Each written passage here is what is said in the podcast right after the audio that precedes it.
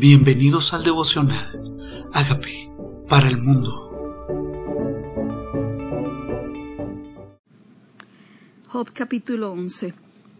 Sofar acusa de maldad a Job. Respondió Sofar Naamamita y dijo, las muchas palabras no han de tener respuesta, y el hombre que habla mucho será justificado. ¿Harán las, tus falacias callar a los hombres? ¿Harás escarnio y no habrá quien te avergüence? Tú dices, mi doctrina es pura y yo soy limpio delante de tus ojos. Mas, oh, quién fuera, quién diera que Dios hablara. Este Sofar, este amigo, entre comillas, estos que lo visitaron a Job en su momento de aflicción, dijeron, en este en particular, dice,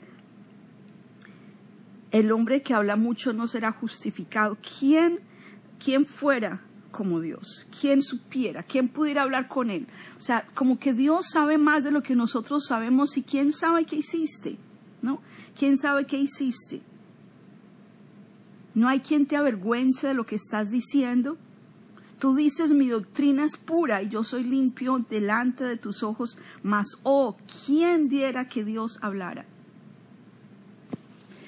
El rey David claramente decía, examíname, oh Dios, pruébame y conoce mi corazón y ve si hay en mí camino de perversidad y guíame por el camino eterno. Si Dios hablara en este momento diría lo que dijo en el capítulo 1, que era varón perfecto, apartado del mal, temeroso de Dios, que no había en él ninguna falta. Eso fue lo que Dios dijo de Job. Pero este amigo que no conoce el corazón de Dios ni conoce el corazón de Job, habla sin saber. Dice, y te declarara los secretos de la sabiduría, que son don, doble valor que las riquezas. Conocerías entonces que Dios se ha castigado menos de lo que tu iniquidad merece menos de lo que tu iniquidad merece. A veces nuestra percepción de las cosas no es la percepción de Dios de las cosas. Según este amigo, Job debía ser castigado más de lo que estaba recibiendo. Según este amigo, que no conoce el corazón de Job ni por qué Dios permitió esto, juzga a su amigo y la verdad, solo Dios conoce el corazón. Dice, descubrirás tú los secretos de Dios. Llegarás tú a la perfección del Todopoderoso. Es más alta que los cielos. ¿Qué harás? Es más profunda que el Seol. ¿Cómo la conocerás? Su dimensión es más extensa que la tierra y más ancha que el mar. Y en esto, claro que tiene razón su amigo, Sofar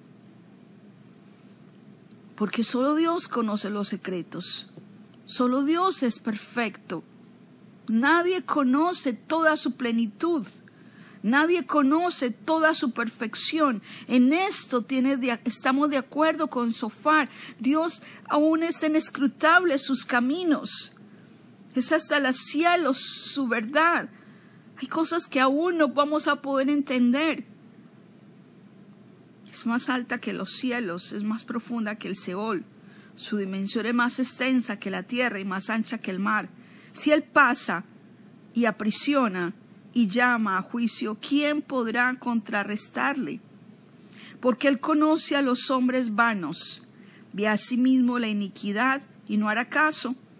El hombre vano se hará entendido cuando un pollino de asno montés nazca hombre si tú dispusieres tu corazón, y esto es poderoso para nosotros hoy, miren lo que dice este amigo, si tú dispusieres tu corazón y extendieres a él tus manos, si alguna iniquidad hubiera en tu mano y la echares de ti, y no consintieres que more en tu casa la injusticia, entonces levantarás tu rostro limpio de mancha y serás fuerte y nada temerás y olvidarás tu miseria y o te acordarás de ella como aguas que pasaron. La vida te será más clara que el mediodía, y aunque oscureciere será como la mañana. Tendrás confianza porque hay esperanza. Mirarás alrededor y dormirás seguro. Te acostarás y no habrá quien te espante. Es verdad. Si echamos la iniquidad de nuestra vida, si no consentimos, si no consentimos en nuestra casa el pecado, la injusticia, si comenzamos a limpiar nuestro corazón, si comenzamos a decirle al Señor qué es lo que está impidiendo que tu gloria se manifieste en mi vida, más que pensar por qué Dios lo está haciendo, es pensar qué quieres tú, Señor, que yo limpie de mi vida. Dice, si no consintieres esto en tu casa, levantarás tu rostro limpio de mancha, serás fuerte y nada temerás y olvidarás tu miseria. Sí, yo creo que ese es el plan de Dios.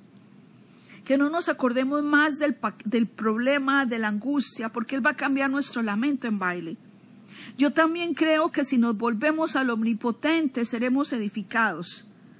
Dice, si nos volvemos a Él, si nos limpiamos. Pero lo que pasa con este amigo es que no sabía si Job era limpio o no, si su corazón era íntegro o no está asumiendo que Job no lo es, está asumiendo que él no es íntegro. Y dice, si te volvieres a él, si te volvieres al fuerte, si te volvieres, nada temerás. Dice, aunque oscurecieres, será como la mañana. Tendrás confianza, porque hay esperanza. Mirarás a tu alrededor y dormirás seguro. Te acostarás y no habrá quien te espante. Muchos suplicarán tu favor, pero los ojos de los malos se consumirán y no tendrán refugio, y su esperanza será dar su último suspiro. Sí, nosotros tenemos esperanza en Dios, que va a levantar nuestra cabeza, que vamos a tener confianza, que tenemos esperanza en Él, que nos vamos a acostar y que no habrá quien nos espante. Esa es la confianza de todos aquellos, no que confiamos en nuestra propia justicia, sino que confiamos en que Jesucristo ya llevó en la cruz nuestro pecado. Este es el regalo para todo aquel que se ha vuelto al Señor, sabiendo que Jesús ya murió en la cruz por su pecado y que nace de nuevo y se apropia de la sangre del Cordero que fue derramada y que Dios lo declara justo porque se apropió de que Jesucristo hizo justicia ya por él. Cuando nos volvemos a él, cuando nuestro corazón se convierte, entonces nuestra esperanza está en él. Nuestra confianza no está en nosotros, en cuán buenos somos, sino cuán bueno es Él. Y nos vamos a acordar de los problemas como aguas que pasaron. Nos vamos a acordar de los momentos difíciles. Simplemente van a ser memorias la vida será más clara que el mediodía. Sí, así declaramos que va a ser. Y aunque escureciere, será como la mañana. Así es la vida de todo aquel que confía en el Señor. La vida de aquel que confía en el Señor sabe que Dios está en control, que nos vamos a acostar y no habrá quien nos espante. Sí, porque nuestra confianza está puesta en Él. Aquí no se trata de nuestra propia justicia, porque ¿quién se podrá sostener delante del Señor?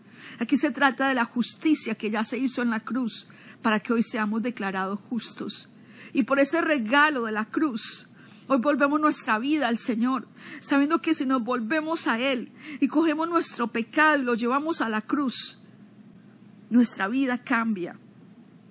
Se trata de lo que Jesús ya hizo. Y cuando nos volvemos a Él y comenzamos a limpiar nuestra alma de iniquidad, cuando comenzamos a limpiar nuestro pecado, a sacar de nuestra casa la injusticia.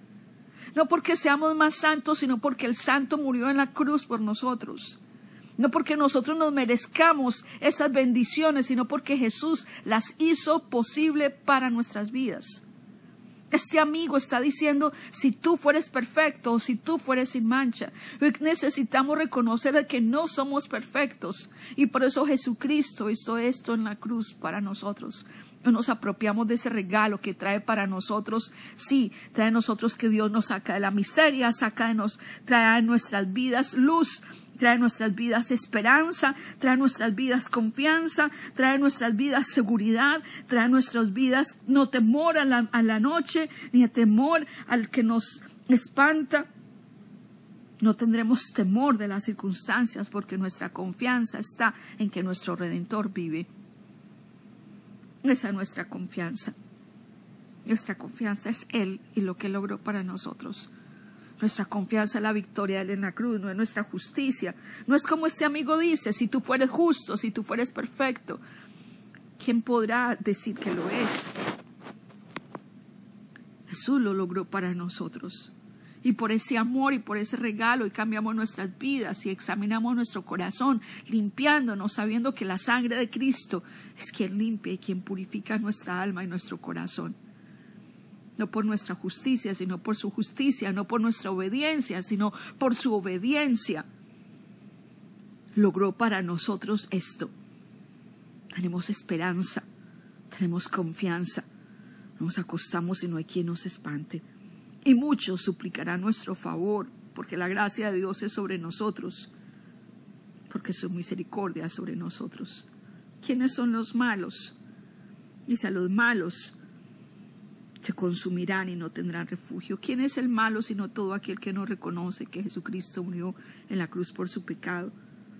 Aquel que está tratando de hacer su justicia por sí mismo y su esperanza para ellos será dar su último suspiro. Para nosotros la esperanza es que cuando cerremos nuestros ojos tenemos la esperanza de que Jesucristo es la primicia de la resurrección y que nosotros resucitamos con Él.